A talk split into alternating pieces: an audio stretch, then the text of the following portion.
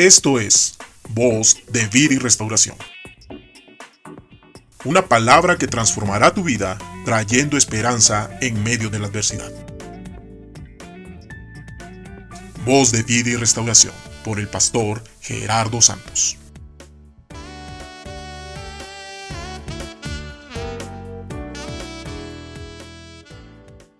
Todos en nuestra vida cristiana siempre pasamos momentos difíciles y complicados en los que sentimos que no hay salida o que no encontraremos una solución.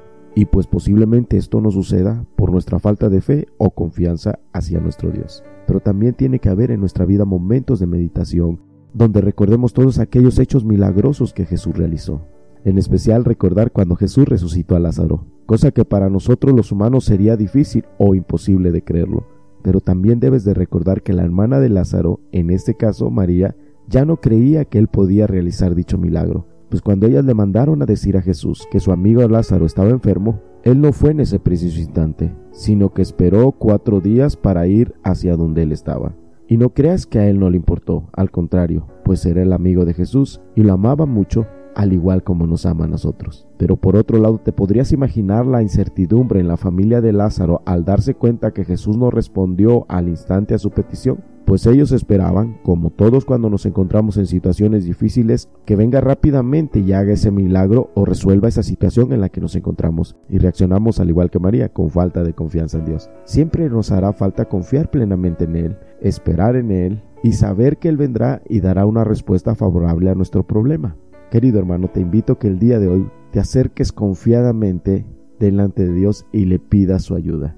Y en estos momentos difíciles que tal vez estás pasando, tú tengas la convicción que Él te va a responder y no te va a fallar, no importa la circunstancia que estés pasando. No le digas a Dios cuán grande es tu problema. Al contrario, dile a tu problema cuán grande es tu Dios. Pero algo sí debes de entender, que el tiempo de Dios no es el tiempo de nosotros, pues también debemos de aprender a esperar en Él, tener la certeza de que Él vendrá, realizará ese milagro que tanto esperamos. Dios tiene el control de tu vida, simplemente debes de creer, confiar y esperar en Dios. En el libro de Marcos capítulo 10 versículo 27 Jesús nos enseña esto, lo que para los hombres es imposible, más para Dios no, porque todas las cosas son posibles para Dios. Manera capítulo 9 23 nos enseña si puedes creer, al que cree todo le es posible. En San Juan capítulo 11, versículo 40 nos dice de esta manera, no te he dicho que si crees, verás la gloria de Dios. Ha llegado el tiempo que tú dejes de vivir a través de la motivación personal, que tú aprendas a caminar confiando en las promesas de Dios, porque las promesas de Dios te dan esperanza. Jesucristo a través de su palabra te dice que tú eres su hijo.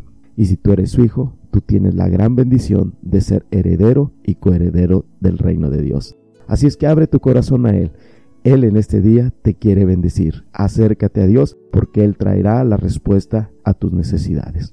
Padre Celestial, yo te pido que en este día podamos ver tus bendiciones, sobre todo que podamos depositar todas nuestras cargas y aquello que nos asedia delante de ti. Yo sé que tú nos ayudarás y tú nos llevarás paso a paso dentro de este caminar, que aunque sabemos que en el mundo tendremos aflicción, debemos de confiar en ti porque tú has vencido al mundo, Señor Jesús. Te agradecemos por cada una de tus promesas, Señor. Amén.